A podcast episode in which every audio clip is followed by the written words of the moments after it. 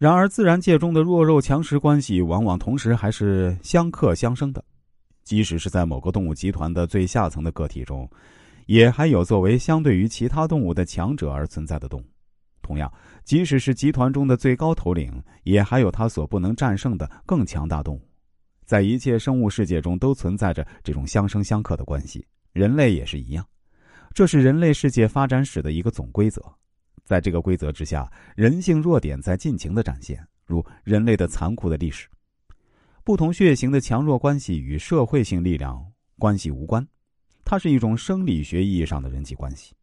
这种关系和我们在自然法则中所看到的相生相克的关系是完全相同的。如同生物界中的一种生物都不能成为绝对的强者一样，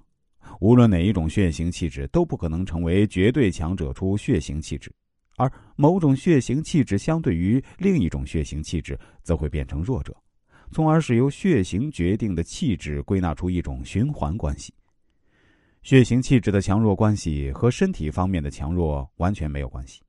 归根到底是心理方面的力量关系，和人的优劣也没有任何关系。在人们对待别人的关系中，必定会产生一方是某种血型气质强的人。另一方是某种血型气质弱的人，这样一种气质对比关系，这种关系又与他们的性别、年龄、地位、人种等全然无关。然而，所谓血型气质强的人和血型气质弱的人也并不是绝对的。由于对方血型的不同，这种强弱关系就会发生变化，有时甚至成为完全颠倒过来的关系。如果我们让某一集团中的每个人各举出一个自己最喜欢的人和一个自己最讨厌的人，然后用一个确定的图来表示这些成员之间的吸引和排斥关系，我们就可以搞清不同血型间的每一组合的具体情况如何。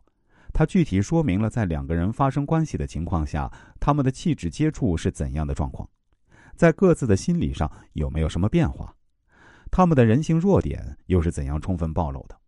我们看到日常生活中的人际关系基本上都是三个人，而不仅是两个人。可以说，在工作场合或者团体组织中，往往以三个人之间的关系最为重要。其实，在一个集团中，最基本的组合是 A O B A O A B A B A B O B A B 这四种类型。